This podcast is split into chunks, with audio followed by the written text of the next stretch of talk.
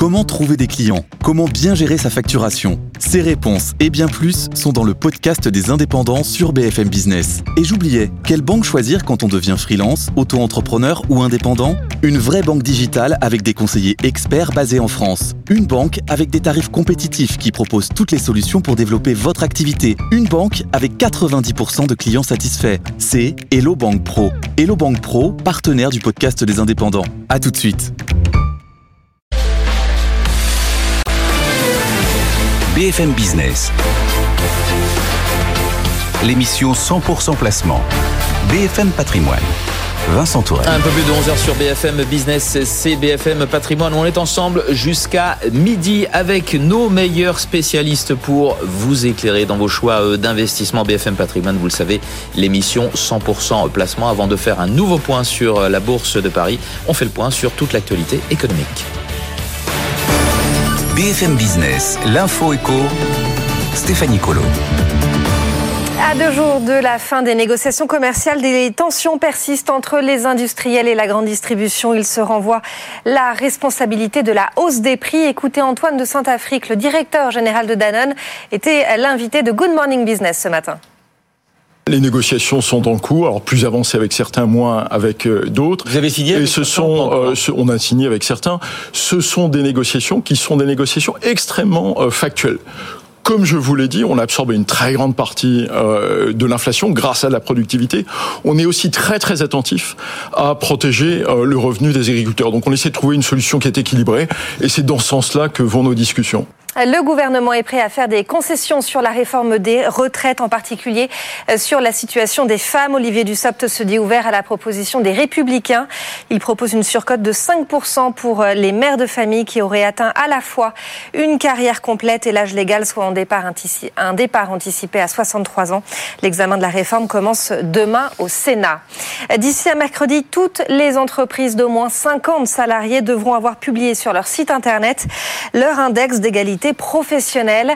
À travail égal et métier équivalent, les femmes gagnent 5,3% de moins que les hommes.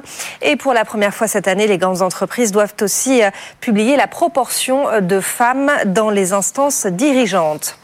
Euh, Thales embauche massivement. Le groupe cherche à recruter 4000 personnes euh, cette année et tout le secteur est concerné puisqu'il prévoit plus de 15 000 embauches en France en 2023 selon GIFAS, euh, porté par la reprise du trafic aérien et l'augmentation des budgets de la défense dans le monde.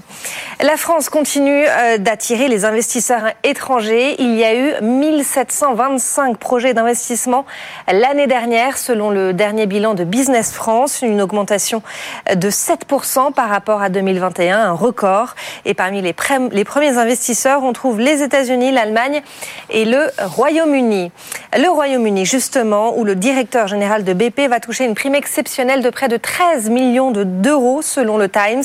Le bénéfice hors élément exceptionnel du pétrolier a plus que doublé sur un an à plus de 27 milliards de dollars, un record dopé par la hausse des prix du pétrole et du gaz. Et puis toujours en Grande-Bretagne, Rishi Sunak reçoit Ursula von der Leyen aujourd'hui au menu des discussions la question de l'Irlande du Nord avec euh, l'objectif de finaliser un nouvel accord sur les relations commerciales post-Brexit.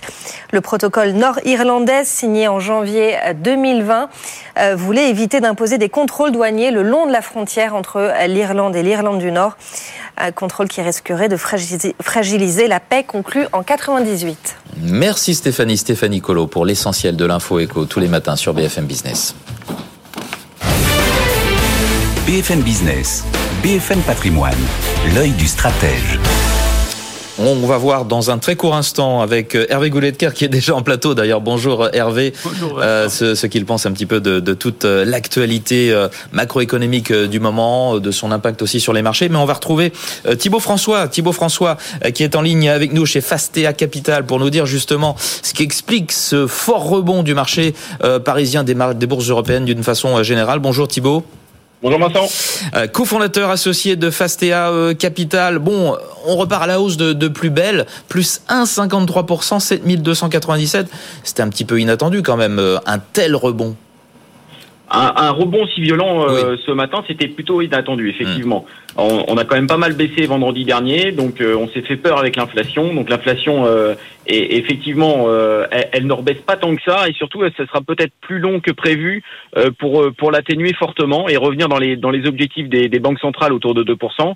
Donc on, on voit bien que l'inflation la, la, est toujours présente. Donc le marché s'est fait peur euh, et donc anticipe aujourd'hui plus forcément une, une, atténuation de la hausse des taux de, des différentes banques centrales. Euh, ce matin, euh, bah, ce matin, euh, on, on, rebondit par rapport à la, à la baisse de, de, vendredi, donc ça c'est plutôt c'est plutôt bien. Euh, c'est surtout soutenu, on va dire, par la dynamique sur les, sur l'ensemble des entreprises qui, qui reste extrêmement bonne. On s'aperçoit que les publications les unes après les autres bah, sont, sont bonnes dans la, dans, pour, pour l'indice CAC 40 et pour l'ensemble des, des, des, entreprises européennes et américaines. Donc ça c'est plutôt vraiment un soutien pour le pour l'ensemble du marché. Donc tout se passe bien de, de ce côté-là. Maintenant, on va voir un petit peu de, à quel rythme on va être mangé dans les dans les prochaines semaines, dans les prochains mois sur euh, sur les hausses des taux. Les taux restent quand même assez forts, euh, notamment l'OAT qui s'est bien qui s'est bien reprise depuis quelques semaines et euh, et qui est autour de, de, de 3 points. Donc on va voir un petit peu comment ça se passe dans les prochaines semaines. Je vais je vais j'ai envie de dire que la seule ombre au, tableau ce matin, c'est SES e qui a fait une publication décevante. pas de croissance attendue sur sur 2023, une marge qui devrait qui devrait baisser sur 2023. Donc la sanction est, immédiate avec pratiquement 7% de baisse pour SES. E Mais à part ça, la techno rebondit rebondit dit bien ce matin avec euh, Worldline notamment qui gagne presque 3% sur, euh, sur l'indice CAC 40. c'est la plus forte hausse du CAC, hein, plus 2,7 pour Worldline. On a aussi les équipements euh, auto avec Michelin, plus de 6. on a Air Liquide, plus de 3. AXA qui gagne à peu près la même chose. On a aussi le, luxe avec LVMH. Donc vous, ce qui, ce qui focalise votre attention, c'est SES, e l'opérateur de, de satellite, et cette chute de près de 8%. Que, que se passe-t-il dans le détail? Bah écoutez, euh, publication, euh, publication des, on va dire en ligne pour euh, pour 2022, pas de grosses surprises, mais c'est c'est surtout que ce 2023, c'est c'est 2023, c'est plutôt décevant parce que la croissance est extrêmement faible, voire il n'y a pas de croissance. La marge qui va être un petit peu qui va être un petit peu plus faible qu'en 2022. Donc, bah, si vous voulez, par rapport à ce qui se passe dans l'ensemble du marché, aujourd'hui, on a plutôt une révision à la hausse de certaines publications, euh, que ce soit en chiffre d'affaires et en marge. Et, et donc, bah, cette, cette publication dénote. Et donc, il y a des arbitrages qui sont euh, qui sont assez nombreux ce matin. donc, donc sortie des SES e aujourd'hui pour aller sur des entreprises qui qui ont plus de visibilité sur 2023, que ça soit en termes de croissance, que ça soit en termes de marge. Et même si SES e a un gros atout, c'est le c'est le dividende et, et donc et donc le rendement, le marché préfère avoir un peu plus de visibilité aujourd'hui sur le chiffre d'affaires et sur la marge. Bon, il y a des valeurs qui vont publier. On est en toute fin de, de période de publication de, de résultats là euh, cette semaine. Euh, on a quand même Technip, euh, Technip Energy, Veolia et, et Villemorin. Allez, une valeur que vous voulez commenter parmi ces trois là qu'il faudra eh ben, suivre particulièrement. Il y a, y a Villemorin qui va publier. Euh, Villemorin euh, n'est pas en grosse performance depuis le début de l'année sur d'un point de vue boursier. D'ailleurs, elle n'a pas fait une très bonne année euh, non plus l'année dernière d'un point de vue boursier. Alors que alors que les qualités de Villemorin sont sont apparaissent en, en, grand jour depuis depuis de nombreux mois. les, les publications les unes après les autres sont plutôt sont plutôt très bonnes. La croissance est extrêmement dynamique sur sur ces deux métiers. les, les, la croissance est, est, vraiment forte. Les passages de hausse de prix ont été effectués et malgré ça on a toujours une excellente visibilité sur l'ensemble des métiers de, de Villemorin. C'est un métier euh, qui, qui nous, nous, semble particulièrement d'avenir. Les, euh, les marges en plus seront au rendez-vous. Donc publication euh, qui devrait être encore bonne sur Villemorin et on s'attend à une réaction boursière enfin à la hauteur de, de l'excellence des publications de ces, ces, derniers mois. Villemorin qui gagne 2,3% au moment où vous nous parlez. Merci beaucoup Thibaut François, Thibaut François d'avoir été avec nous ce matin pour nous commenter ce, ce marché en ce début de semaine, en cette fin du mois de, de, de février avant dernière séance. Je rappelle que vous êtes le cofondateur et associé euh, de euh, Fastea euh, Capital. Hervé Gouladker, c'est à nous. Merci d'être avec nous pour l'œil de l'expert, conseiller économique du cabinet de conseil Accuracy. on va voir avec vous un petit peu parler de ces, marchés qui repartent de plus belle à la hausse, de l'inflation aussi, hein, qui, qui, repointe le bout de son nez, en tout cas qui repart à la hausse également aux, aux États-Unis. Elle était là, mais elle est coriace semble-t-il. Et puis de la saison des, des résultats qui, s'achèvent. Tout d'abord, ce, ce, marché là qui rebondit fortement, cette résilience d'une façon générale des, marchés actions, ça vous étonne ou pas? Écoutez, euh, le, marché se raconte plusieurs histoires et après il faut qui se des histoires. C'est pas très rassurant ça. À la réalité. Ben, il s'en raconte trois et je dis ça de façon très neutre. Hein. Il, se raconte une première histoire que euh, bah, la désinflation si elle n'est pas engagée, va venir et que euh, ça nous mettra vers des niveaux d'inflation tout à fait euh, convenables, c'est-à-dire que le marché pourra les digérer. Il raconte une deuxième histoire, la réouverture de la Chine et que tout ça, euh, ça va bien se passer et que ça va profiter à l'économie mondiale, hein. donc ourbi et torbi, si j'ose dire, du côté de la Chine. Et, et dans ce double contexte, eh bien, il y a quand même l'idée que certes, on n'est pas allé au bout du euh, resserrement des politiques monétaires, mais, mais, qu'on voit tout de même la fin de ce processus. C'est donc fort de ces éléments d'environnement. plus proche de la fin que du début, c'est ça euh, On est au milieu du guet, on peut dire. Ouais. Je pense que le marché croit qu'on est plus près de la fin, du début. Le plus dur est passé, en tout cas. Voilà, c'est ce que c'est ce que le marché considère. Donc fort de ces trois éléments, il, se dit, ben, euh, on va tout de même avoir une inflexion haussière de l'activité dont il faudra profiter. Et, puisque les paris sont forts, eh bien, commençons à en profiter maintenant. Et, en fait, ils ont donné du sens la semaine dernière aux fameux indicateurs PMI, les indicateurs auprès des directeurs d'achat qui, un peu partout, mais singulièrement en Europe, aux États-Unis, montraient un mois de février qui repartait à la hausse. Et donc, les enquêtes semblent donner du sens à l'histoire, aux histoires que le marché se, se raconte. Et donc, bah, c'est pour ça que aujourd'hui, moi je trouve de façon un peu curieuse, après quand même la, la séance un peu vinaigre de vendredi, voilà, PCE américain, hein, c'est vraiment ce qui a euh, ce qui a jeté un froid sur euh, sur les, les bourses euh, en toute fin de semaine. Ça, c'est le signe que l'inflation repart à la hausse aux États-Unis. On va avoir un deuxième pic comme ça? Alors, je crois qu'il y a le premier problème, c'est comment on regarde l'inflation. Hum. On la regarde habituellement en glissement sur un an aujourd'hui par rapport à la même période il y a un an. Mais comme tout a été très bouleversé au cours de cette année, je suis pas sûr que ça soit le meilleur regard. Moi, j'ai l'impression qu'un regard plus d'actualité et plus neutre, ça serait je prends les trois derniers mois, je les compare aux trois mois précédents.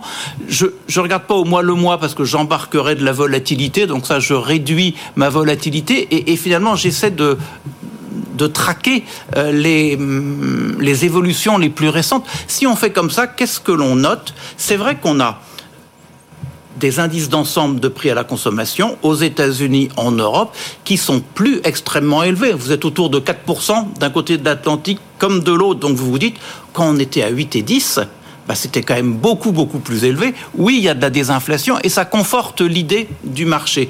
Par contre, si vous regardez le cœur, donc vous enlevez l'énergie, les produits alimentaires, eh bien, vous êtes toujours autour de 5%. Et là, vous n'avez pas l'impression que ça ralentisse. Donc, on, voit que l'on peut euh, préférer tel ou tel indicateur et euh, se convaincre en fonction de ce que l'indicateur nous raconte. Et on voit que le marché choisit l'idée, la désinflation est engagée. Alors après, est-ce que l'inflation est en cours ou la désinflation est en cours ben, euh, Si vous prenez les quatre composantes, prix alimentaire, prix de l'énergie, vous en savez trop rien parce que c'est relié à la situation géopolitique qui reste tout de même très compliquée, je n'insiste pas. Vous prenez le prix des marchandises, ça a bien baissé aux États-Unis, ça commence à baisser en Europe. Bon, donc là vous dites je suis tranquille. Et puis il reste ces fameux services. Le logement ralentit ou va ralentir, mais ce n'est pas encore complètement fait. Et puis les autres services, c'est la bouteille à l'encre. Donc voilà où on en est. Qu'est-ce qu'il faut que l'on regarde pour demain, pour se dire est-ce que le marché a raison ou pas raison? Ben, Il y a deux choses. Il y a l'évolution des salaires et encore plus des salaires par unité produite. Donc l'évolution des salaires moins l'évolution de la productivité. Les salaires accélèrent un peu, mais c'est normal, c'est un effet retard de l'accélération des prix. Pour le moment, c'est pas inquiétant. Plus inquiétant, c'est une productivité qui est pas terrible du tout. Et donc ça, ça fait des coûts unitaires qui pourraient rester forts. Et ça, sur l'inflation, c'est pas bon. Et puis votre deuxième élément, c'est est-ce que la politique économique est vraiment active pour euh, euh, calmer les prix? Comme on ne sait pas très bien répondre, ben, ça suggère qu'il faudra qu'elle reste proactive pour calmer les prix. Donc, en fait, c'est tout est en nuance. Ma conclusion à moi, c'est que euh, peut pas encore prouver par A plus B que la désinflation est vraiment engagée et qu'elle nous mènera vers demain des prix autour de 2%, comme c'était le cas euh, avant. Bon, pour en revenir aux États-Unis et de façon un petit peu plus moyen terme, euh, pas de pivot euh, avant le début de l'an prochain?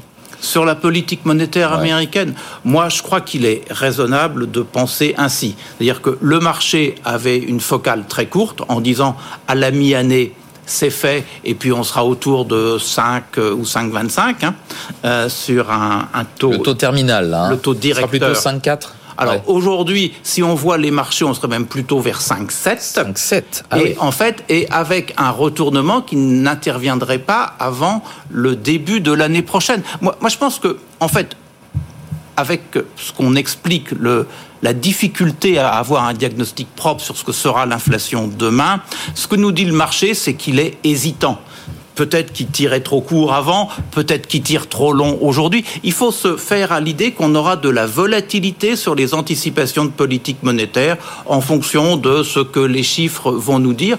Aujourd'hui, on est plutôt dans une phase de durcissement, c'est ce que le marché nous dit. Euh, ça fait remonter les taux longs, ça fait que les inversions de courbe des taux sont plus marquées qu'auparavant. Normalement, ça ne devrait pas être de très bons signaux pour le marché des actions, mais c'est comme si le marché des actions, aujourd'hui, en fait, faisait un peu l'impasse sur le court terme en disant court terme, j'en sais trop rien, mais a confiance que les banques centrales feront leur boulot et que demain, on aura un environnement de prix qui sera plutôt en faveur d'une croissance économique qui est bonne et donc euh, de performance du côté des actions honorables. Alors en termes de, stratégie d'investissement, faut-il pour autant continuer à investir euh, sur, sur les marchés d'actions ou se, se montrer prudent? Ben, en fait, ça dépend si vous avez une focale courte ou une focale de moyen terme. Si vous avez une focale courte, après les deux mois que l'on a connus, et je dirais même euh, en reprenant les deux mois passés de, de 2022, vous avez eu un une performance boursière exceptionnelle. Moi, j'aurais envie de dire, avec les interrogations que l'on a sur les prix, sur euh, l'attitude des banques centrales, il, faut mieux euh, se mettre à la cape, c'est-à-dire euh, figer les mhm. performances accumulées, si on a été capable de les prendre, et puis essayer d'un peu mieux comprendre. Par contre, dans une perspective de moyen terme, bon, il faut faire un pari sur l'inflation. Même si vous vous dites, OK, l'inflation, elle sera plus aussi basse qu'avant, parce qu'il y a des tas de raisons bah, qui C'est durablement voilà. significative en tout Entre 3 et 4 c'est une hypothèse qui est raisonnable, qu'on a du mal à prouver, mais il y a une espèce de consensus mou autour de ce chiffre-là. Ben, vous vous dites, les taux d'intérêt bon, seront peut-être un peu plus élevés qu'ils ne le sont aujourd'hui, mais ne seront pas très élevés. Euh, et, dans ce cas-là, vous vous dites, c'est tout de même du côté des actions qu'il faut que l'on regarde. Donc, dans une stratégie de moyen terme, oui, je pense qu'il faut rester sur les actions, mais en ayant bien, bien à l'esprit que les points d'entrée, c'est pas aujourd'hui qu'on les a. Euh, donc, si on cherche à entrer, ben, moi je pense qu'il faut mieux, il faut mieux attendre parce qu'il y aura de la volatilité. On a l'habitude de dire sell in May and go away.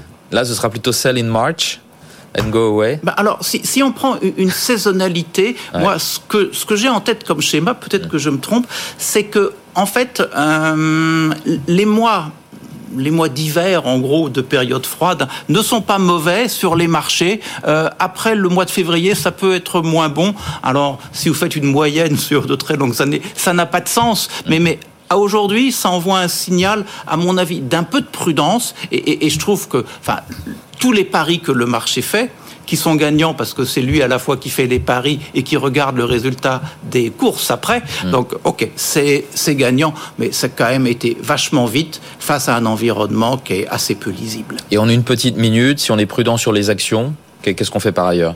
Bah, Si on est prudent sur les actions, bah, on va aller sur euh, les taux d'intérêt. Mmh. Moi, j'ai envie de dire, la partie courbe de la courbe a beaucoup, beaucoup monté. Si on est dans euh, l'idée que à peu près les, les anticipations que fait le marché sur les banques centrales, la Fed, la BCE. Ces anticipations aujourd'hui sont un peu fortes. Donc acheter du 2 ans aujourd'hui, vous prenez peut-être pas un risque de taux, donc un risque de remonter encore plus des taux extrêmement important et vous avez une rémunération honorable en attendant de basculer sur les actions quand on comprendra un peu mieux. Avec vous, lecteur, merci beaucoup d'avoir participé à ce rendez-vous œil du stratège dans BFM Patrimoine, conseiller économique du cabinet de conseil Accuracy. Au revoir. BFM Business. l'émission 100% placement. BFM Patrimoine. Vincent Tourelle. Tout juste 11h30 sur BFM Business. C'est la dernière euh, demi-heure de cette émission BFM Patrimoine. Merci d'être euh, avec nous. On va prendre des nouvelles du marché. Un marché qui repart très fort à la hausse ce lundi matin contre toute attente. On s'attendait à une stabilisation après la, la semaine rouge euh, la semaine dernière, hein, qui, euh, avec un CAC qui avait perdu de l'ordre de 2%. Ça s'était conclu d'ailleurs avec ces chiffres du PCI américain qui avait jeté un froid sur l'ensemble du marché. Et puis ça repart de plus belle, plus 1,58%. 7300 Touron, euh, Andrea Tueni comme promis euh, depuis euh, Saxo Bank. Bah ça, ça s'accentue la hausse. Hein. On connaît quand même un très bon, très bon début de semaine et une très une très bonne fin aussi de mois de février. C'est important aussi de dire ça. Oui, nouveau, euh, nouveau signe de force, on va dire, sur le marché. On a connu euh, la, la, plus mauvaise performance hebdomadaire la semaine dernière sur, sur les indices européens. Et c'est vrai que là, on repart directement de l'avant avec, euh, avec une performance assez solide ce matin. Alors certes, à nuancer, on a dans des volumes qui sont assez faibles. Donc du coup, on a le mouvement qui est légèrement exacerbé justement par la faiblesse des volumes. Donc il faut, voilà, il faut quand même nuancer un petit peu la performance qu'on qu'on voit ce matin. Mais en tout cas, c'est un nouveau signe de force du marché. On avait, après les chiffres de l'inflation et, et les nouvelles anticipations qu'on peut avoir en termes de politique monétaire. On a vu que ça a été revu à la hausse, donc on anticipe trois hausses de taux, euh, des taux euh, terminaux autour des 5,4% contre 5% en janvier. Euh, donc du coup, on est on est quand même on a quand même des révisions à la hausse des anticipations de la politique monétaire de, de, de la Fed aux États-Unis et donc du coup, on aurait pu imaginer un repricing du marché. Le repricing, il est assez net sur les taux et sur les devises, mais du coup beaucoup moins sur les indices après le mouvement, les mouvements qu'on observe ce matin hein. sur sur les taux américains, on revient sur le 10 ans autour des 4%, légèrement en dessous. Sur la paire euro-dollar, on voit un dollar qui se renforce assez assez nettement aussi. Mais c'est vrai que sur les indices, on a un rebond qui est assez net. Le rebond, il est essentiellement technique. Il s'explique déjà hein, quand on voit sur les marchés euh, américains, on a rebondi hein, sur cette moyenne mobile 200 jours hein, qui a bien tenu euh, en fin de semaine dernière et qui permet euh, du coup aussi d'éviter d'avoir une baisse un petit peu plus prononcée sur les marchés européens et notamment sur le CAC. Là aussi, on a rebondi sur des niveaux de support légèrement en dessous des 7002. Là, on repasse au-dessus des 7003, ce qui est encore un signe plutôt encourageant dans l'optique d'effacer le mouvement qu'on a connu en fin de semaine dernière. Mais voilà, il faudra encore une fois remettre ce marché à l'épreuve déjà de volume plus important dans un premier temps, mais aussi à l'épreuve des nouveaux chiffres macroéconomiques qui sont attendus tout au long de la semaine, des chiffres autour de l'activité. On aura l'ISM aussi euh, manufacturier et des services aux États-Unis. On aura euh, des chiffres sur l'inflation en, zone euro. Donc voilà, on aura encore une fois le débat autour de inflation, politique monétaire et économie. On sait aujourd'hui qu'on est dans une configuration où l'économie se porte bien. On parle beaucoup de soft landing sur l'économie américaine notamment, et on a toujours un contexte d'inflation assez important. Euh, il faut, il faudra continuer du coup à jauger cette politique monétaire. On aura des speakers tout au long de la semaine du côté de la BCE et de la Fed qui nous donneront encore des indications. Donc politique monétaire et santé de l'économie à travers les chiffres macroéconomiques, c'est vraiment une dépendance très forte actuellement du marché. Euh, ces anticipations économiques et d'inflation et aussi les anticipations de politique monétaire qui sont vraiment le carburant aujourd'hui et, euh, et, on va dire le catalyseur qui permet de faire bouger les marchés dans un sens comme dans l'autre. On a vu en fin de semaine dernière et on le voit encore ce matin donc du coup, euh, pour la séance d'aujourd'hui, plutôt euh, plutôt positive, hein, comme comme vous l'avez vu. Attention quand même, encore une fois, toutefois au volume, on peut avoir des mouvements erratiques.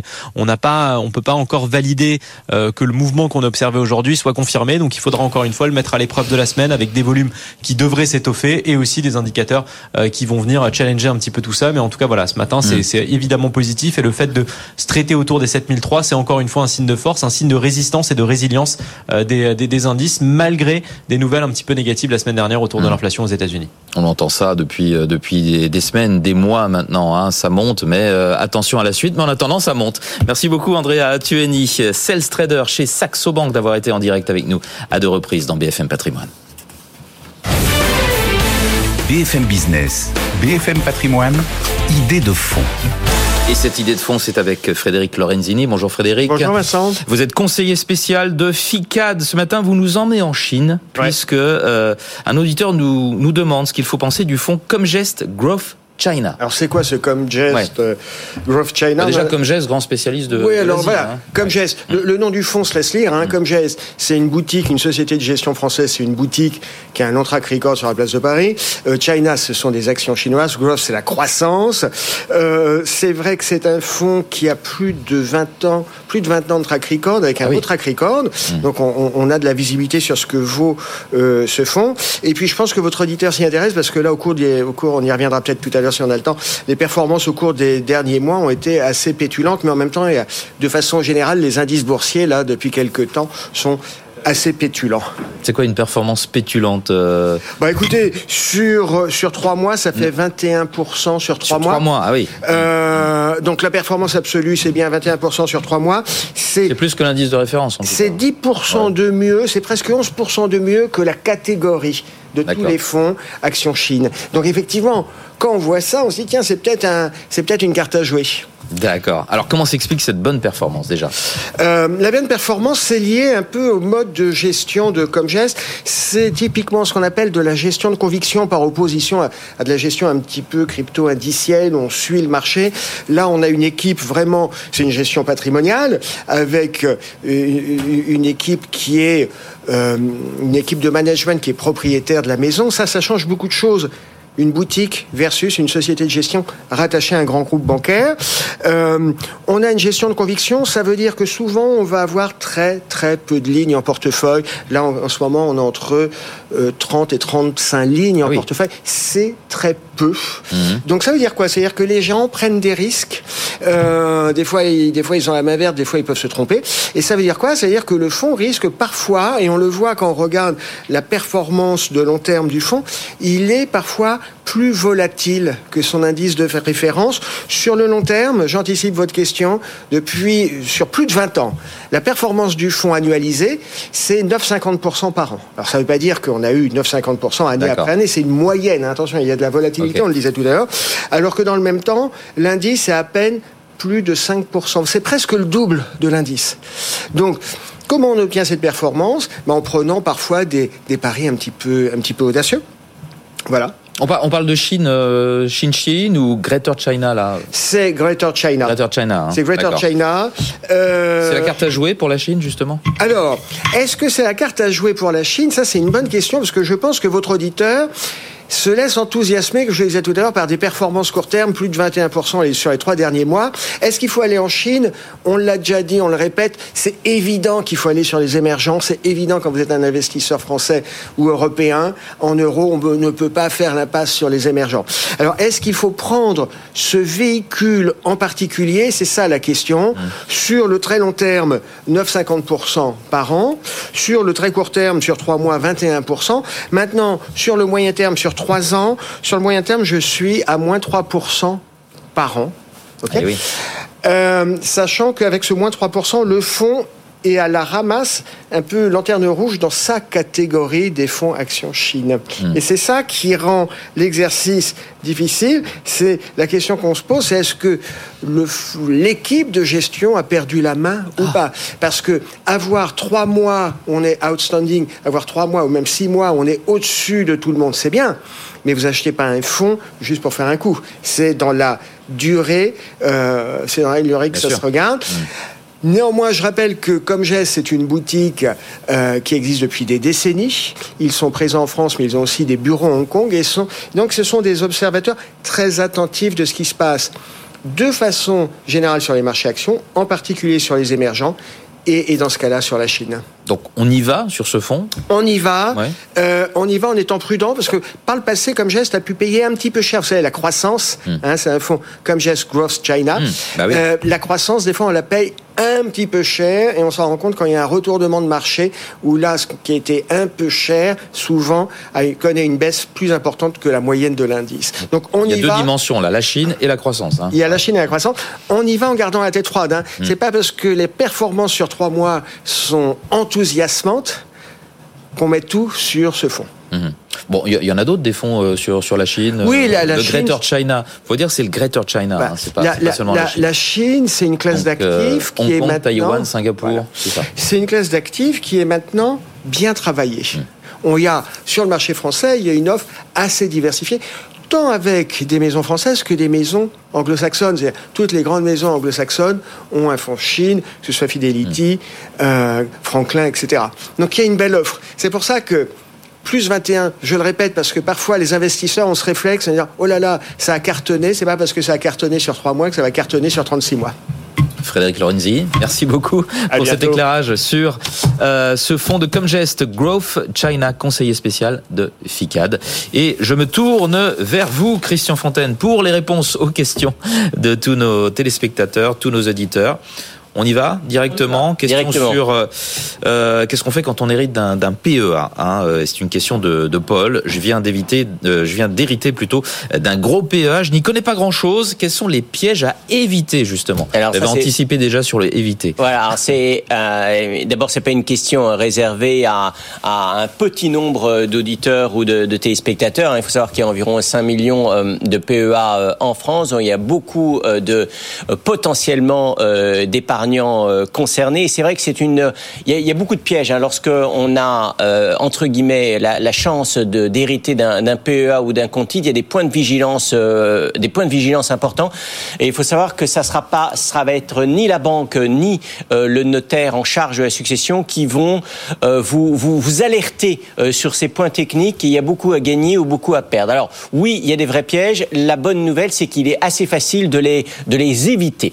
Il y a des pièges à trois niveaux. Il y a des pièges au niveau de la, banque qui euh, auprès de laquelle le PEA a été ouvert. Il y a des prêts, des pièges au niveau du notaire qui va régler la succession et puis il y a des, il y a des pièges patrimoniaux. Alors on va les prendre un peu dans l'ordre si vous voulez bien, euh, Vincent. D'abord au niveau de la banque. En fait, lorsqu'on hérite d'un PEA, la banque, c'est le PEA, c'est une enveloppe fiscale, euh, plan d'épargne en action qui est automatiquement clôturé. Ça, c'est la loi. Mais l'enveloppe fiscale est clôturée. Mais les titres qui sont à l'intérieur de l'enveloppe fiscale ne sont pas forcément vendus. Et c'est vrai qu'un certain nombre de banques, le, le, sur le plan informatique, ne, ne prévoient pas la, la, clôture euh, du PEA sans la vente des titres. Hmm. Donc, premier point de vigilance, assurez-vous auprès de la banque qu'elle va clôturer l'enveloppe fiscale. Sans tout vendre. Et sans vendre les titres. Et on va y revenir parce que sur le plan patrimonial, ça peut être intéressant éventuellement de conserver les titres et les transférer euh, sur votre euh, compte titre ordinaire euh, à vous si vous êtes l'héritier d'un PEA.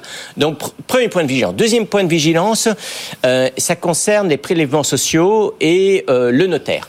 Donc si vous héritez d'un PEA, il faut savoir que les prélèvements sociaux sur les, les gains sous-jacents dans le PEA sont dus. Donc alors ça paraît comme ça un petit peu théorique, mais enfin, il faut savoir que euh, ces prélèvements sociaux, ça peut monter jusqu'à 17,2% sur les gains. Hein. Donc, et le point de vigilance, c'est quoi? C'est que vous n'allez pas pouvoir échapper. Ces, ces, prélèvements sociaux vont être pris par la banque. Par contre, euh, le, les notaires oublient souvent que ces prélèvements sociaux peuvent être portés au passif de l'actif successoral. Hein. Ça, ça va éviter très simplement, ça va vous éviter de payer des droits de succession sur de l'argent que vous n'avez pas encaissé. On va prendre un petit exemple. Vous, le PE, la valeur du PEA le jour du décès est estimée à 10 000 euros. Et euh, le, vous êtes héritier de ce PEA. S'il y a 2 000 euros de prélèvements sociaux, vous allez encaisser que 8 000 euros. Et si vous ne prenez aucune précaution particulière, vous allez payer des droits de succession sur les 10 000 euros ah et pas sur les 8 000 euros. Mmh, mmh. Donc là, vous avez tiqué, vous avez tout compris où est le problème? Et, les notaires, euh, certains notaires ne. Ben, certains notaires, ne les, les, mmh. peuvent oublier euh, d'inscrire donc euh, les, les, de déduire en fait les prélèvements sociaux de la base soumise aux droits de succession. Donc ils sont pas forcément spécialistes de tous les, les produits, de tous les produits, tous financiers. Voilà. Mmh, mmh. Donc ça c'est le deuxième point de vigilance. Toujours chez le notaire, il faut savoir que le, le PEA est évalué euh, le jour du euh, du décès. Donc est valorisé au cours de bourse au jour du décès. Mais vous pouvez choisir, si c'est plus intéressant pour vous, euh, de demander à la banque que euh, la base qui va être rentrée pour le calcul des droits de succession soit la moyenne des 30 derniers euh, cours de bourse qui précèdent le décès. Et donc ça c'est une estimation ligne par ligne. Alors c'était un peu c'était un peu long, mais en cas de forte baisse, euh, en cas de forte hausse des cours de la bourse juste dans les semaines qui ont précédé le décès, ça peut être très rentable de choisir cette option pour une valorisation sur la base des 30... Ah, que ce soit pas à l'instant T. Voilà, mais, sur la base d'une moyenne, une moyenne, des 30 euh, derniers cours de, de bourse. Enfin, mm. Et le dernier piège, si vous héritez d'un PEA, encore une fois, hein, des, des, des, des, chaque année, il y a des dizaines de milliers de Français qui sont concernés par ce type de questions. Mm. Le dernier piège, et le piège il est patrimonial, c'est-à-dire les héritiers doivent décider ce qu'ils font des titres est-ce qu'il donne instruction à la banque de vendre les titres ils se partagent le cash ensuite. Ou est-ce qu'ils donnent à la banque de transférer les titres? Et donc là, bien sûr, c'est une question, ça dépend de la composition euh, du, du, patrimoine, ça dépend de, de l'intérêt euh, des, des, héritiers pour la bourse, mais euh, ça dépend aussi des frais bancaires, et puisqu'il peut y avoir des frais de transfert de titres, et autant euh, les frais de clôture du PEA sont désormais plafonnés depuis février 2020, mais il faut tenir compte... C'est quoi, c'est une somme ou c'est fonction de... Non, mais c'est fonction du nombre de lignes à transférer. Ah d'accord. et imaginez imaginons que vous avez trois titres LVMH, euh, ou peut-être, non, vous avez dix titres LVMH et il y a dix héritiers. Ça veut dire qu'il va y avoir, si vous choisissez de vous répartir mmh. les titres LVMH, euh, chaque héritier... Ça fait 10 transferts. Et ça, il va y avoir 10 transferts. Ah Alors, je vous fais pas un calcul. S'il y a des minimums de transferts, mmh. alors, le titre LVMH, euh, la valeur du titre est particulièrement élevée. Mais si on prend un titre qui vaut quelques actions euros, vous pouvez, voilà, ça, vous pouvez vous retrouver dans une situation où vous payez plus de frais de transfert donc, que le montant du titre qui est lui-même transféré. Donc les frais bancaires, c'est un élément important. Voilà. Donc, euh, je dirais, pour répondre à Paul, euh, oui, il y a un certain nombre de pièges, mais vous pouvez euh, les éviter donc, si vous héritez d'un PEA. Très bien. Question de Julien. Si on a déjà un patrimoine élevé que l'on souhaite créer des revenus passifs, est-ce qu'il vaut mieux un ETF distribuant ou capitalisant?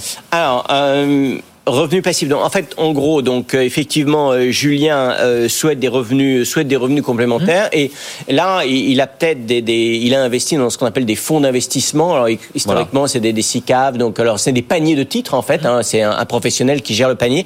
Et c'est vrai souvent révélateur d'indices boursiers, quoi. Qui voilà, sur qui, qui suit plus ou moins un indice boursier. Les ETF mmh. répliquent les indices boursiers. Et puis après ça, les, les fonds gérés de façon active s'éloignent plus ou moins des, des fonds, des fonds qui sont chargés de, de de suivre.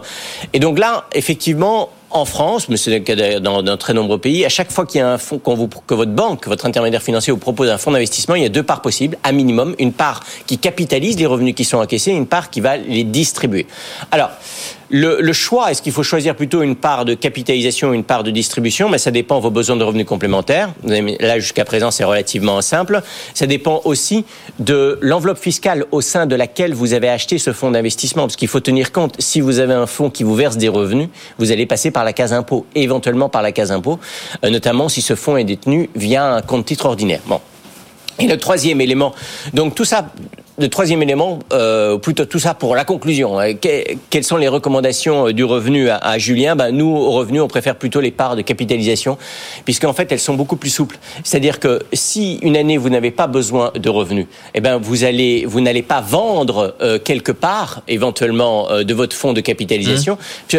En fait, il y a, vous pouvez là, on très est obligé bien de vendre, hein. profiter pour, de, de revenus. revenus ouais. Vous pouvez très bien, voilà, on est obligé de vendre. Vous, si vous, vous, avez, vous, si vous investissez dans ce qu'on appelle des fonds d'investissement et que vous avez besoin de revenus complémentaires, soit vous souscrivez une part de distribution, c'est ce qui est intuitivement le plus logique. Bah oui. Mais mais si il y a des années où vous avez plus ou moins besoin de revenus, vous serez coincé et vous mmh. passerez par la case impôt. Donc les fonds de capitalisation, vous, vous, c'est une autre façon de, d'obtenir des revenus en vendant donc, quelque part.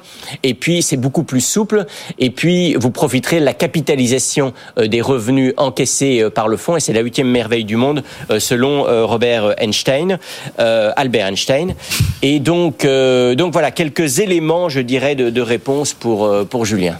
Question assurance vie de, Jean-Michel. Une amie a contracté un contrat d'assurance vie dont je suis le bénéficiaire, dit-il. Mmh. Elle a signé ce contrat un lundi, elle est décédée le vendredi suivant. La banque me fait savoir que je n'ai droit à rien. C'est le cas. Question technique. Alors, je suis pas sûr qu'il y ait beaucoup de gens qui se semaine comme ça, dans, la situation de, de Jean-Michel. En fait, il y a deux éléments qu'il faut regarder de près. D'abord, euh, quand est-ce que le, le, le, versement de la prime, d'abord, est-ce qu'elle a été, euh, est-ce qu'il y a eu euh, l'encaissement d'un chèque par la compagnie? Ça, c'est le, le, premier point, le versement de la prime. Et le deuxième point, c'est la date de prise d'effet du contrat. Généralement, un contrat d'assurance vie, il prend effet le jour du paiement de la première cotisation, mais c'est pas forcément forcément le cas tout le temps. Il peut y avoir des clauses de report d'effets insérés donc dans les conditions générales et les conditions particulières du contrat. Donc Jean-Michel, je vous invite normalement si vous êtes bénéficiaire d'un contrat d'assurance vie et que l'assuré est décédé, les, ce qu'on appelle les capitaux d'essai doivent vous revenir.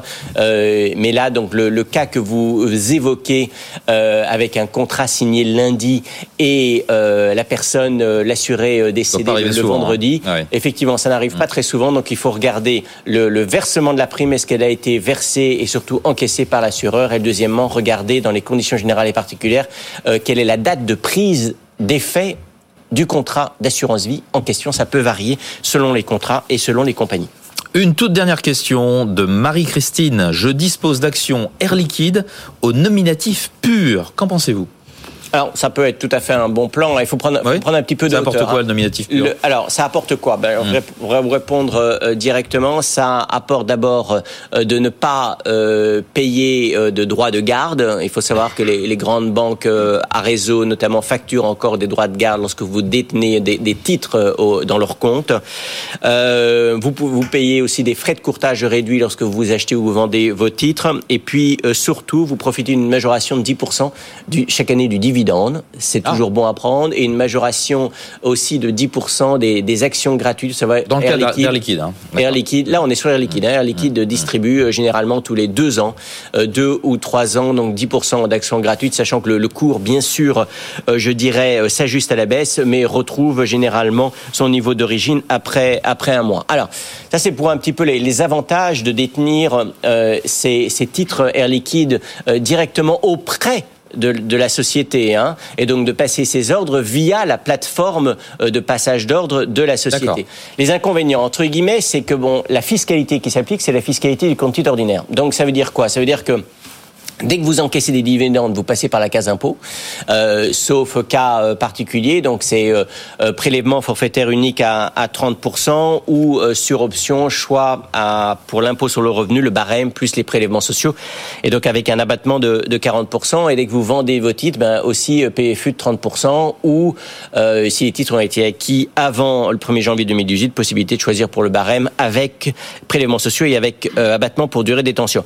En fait, tout ça, ça veut dire quoi? Ça veut dire que euh, la fiscalité est relativement pénalisante, que lorsque vous détenez euh, vos, vos, titres euh, au nominatif pur, le seul cas où vous n'êtes pas pénalisé, c'est que si vous ne vendez jamais vos titres et qui sont que vous destinez ces titres à vos descendants, mhm. et dans ces cas-là, en cas de donation, en cas de succession, en fait, le, cette opération sur le plan fiscal en fiscalité française va va purger les, les plus-values les plus-values latentes. Donc le conseil du revenu, c'est plutôt de gérer vos titres Air Liquide, ce qu'on appelle le nominatif administré, c'est-à-dire en fait. J'allais vous poser la question. Euh, voilà. Alors, donc de détenir les titres auprès de, votre intermédiaire financier classique, de votre cour, de votre banque ou de votre courtier euh, internet et de les détenir euh, au sein de l'enveloppe fiscale PEA, comme ça, euh, ce qu'on appelle le nominatif administré. Vous avez le meilleur des deux mondes. Vous avez à la fois la fiscalité du PEA, donc vous ne payez entre guillemets que 17,2% euh, de prélèvements sociaux sur vos gains, dividendes et plus-values, et puis vous profitez également de la, tout en profitant de la majoration. Euh, ce dont vous nous parliez au début là. Voilà, mmh. de, des 10% de dividendes et du, des actions, des actions gratuites. Mmh. En plus, je dirais petite cerise sur le gâteau, donc vous restez chez votre courtier, auprès de votre banque, donc vous connaissez la plateforme de passage d'ordre, vous êtes dans un monde relativement, euh, relativement connu. Voilà, donc... Euh, attention tout de même, parce que vous disposez donc d'actions en liquide nominatif pur, vous ne pouvez pas, vous avez, tout, vous été obligé, si vous souhaitez passer au nominatif administré, de vendre vos titres et de les racheter. Donc attention, euh, je dirais, à l'impact fiscal euh, de cette euh, de cette opération. Il n'y aura pas d'impact fiscal uniquement si vous avez des si vous êtes en gain et si vous avez des moins-values en report d'imposition qui vont pouvoir sur le plan fiscal annuler les, les gains que vous que vous allez sans doute réaliser lorsque vous si vous vendez vos titres Air Liquide au nominatif pur. voilà. Maintenant, si Marie-Christine vous souhaitez conserver 5, 10, 15, 20 ans vos titres Air Liquide comme ça se passe passe souvent avec cette, cette entreprise, euh, et que ces titres sont destinés à vos, à vos enfants, petits-enfants, à vos héritiers, euh, ben dans ces cas-là, vous pouvez les conserver au, au nominatif. C'est l'une des valeurs françaises qui a le plus d'actionnaires individuels, je crois. Alors, c'est ouais. l'une des valeurs euh, françaises, le hmm. préféré des actionnaires hmm. individuels. C'est l'une des sociétés qui a une, une, une, vraie politique à destination des actionnaires, euh, des actionnaires individuels, comme le, le, le prouve d'ailleurs la possibilité de les détenir au nominatif pur ou administré, comme le prouve cette, cette majoration, c'est cette prime de fidélité, en fait, en quelque sorte.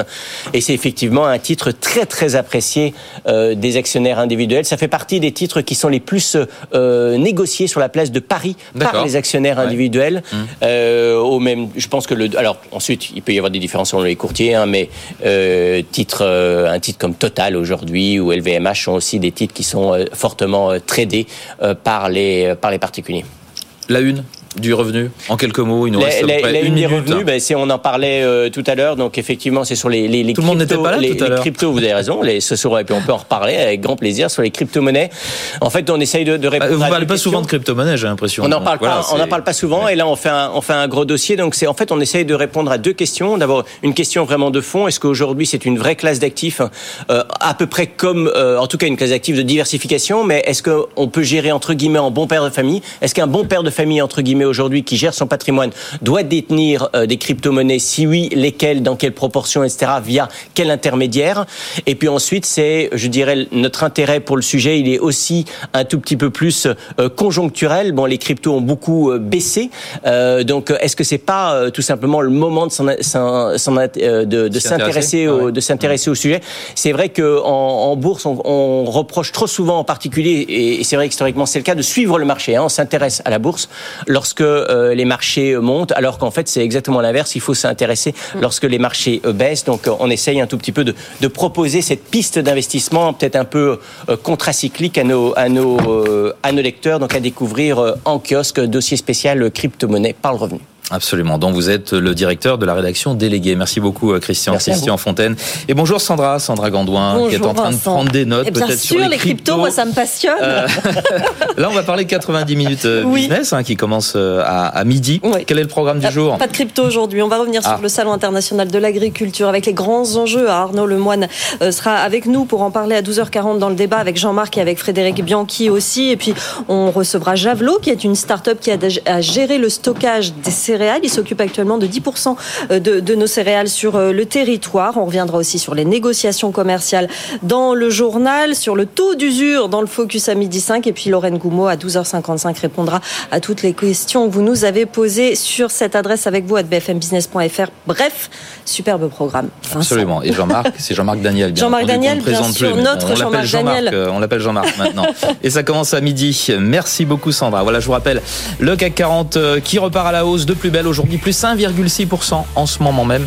On est à 7302, avant-dernière séance du mois de février, après une semaine dernière qui avait été un peu difficile, hein, en raison notamment de la publication de l'indice PCE américain qui montre un retour euh, en force d'une certaine façon de, de l'inflation euh, là-bas. Mais on repart de plus belle à voir si, on verra d'ailleurs si Wall Street réagit aussi euh, positivement à la hausse tout à l'heure à l'ouverture. Voilà, fin de cette émission. BFM Patrimoine, merci de nous avoir suivis. On se retrouve dès demain à partir de 10h. Excellente journée à toutes et tous sur BFM Business. BFM Patrimoine, l'émission 100% placement sur BFM Business.